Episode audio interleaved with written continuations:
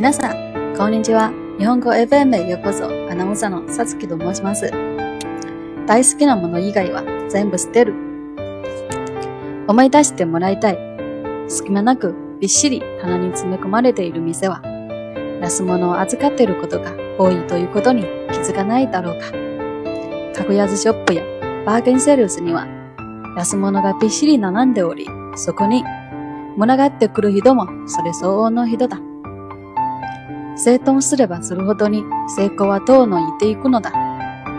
それに対して高級ブランドショップには物が少ない商品が贅沢なスペースで優雅に陳列されている。そこに集う人たちも立ち居振る舞いが上品でお金をたくさん運んでくる。